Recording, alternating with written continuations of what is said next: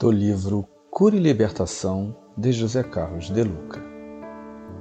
Ontem não deu certo, mas hoje Deus me deu um novo dia para agir na direção do acerto. Ontem falhei, mas hoje Deus me deu um novo dia para aprender a fazer como se deve. Ontem fracassei no amor, porém hoje Deus colocou novas pessoas em meu caminho para demonstrar o meu amor. Ontem fui cruel comigo, contudo hoje a vida me possibilita tratar-me com amor e respeito. Ontem fui dormir magoado, mas hoje Deus me deu um novo dia para perdoar. Ontem fui reprovado nos estudos, no entanto, hoje Deus me dá um novo dia para estudar com mais determinação.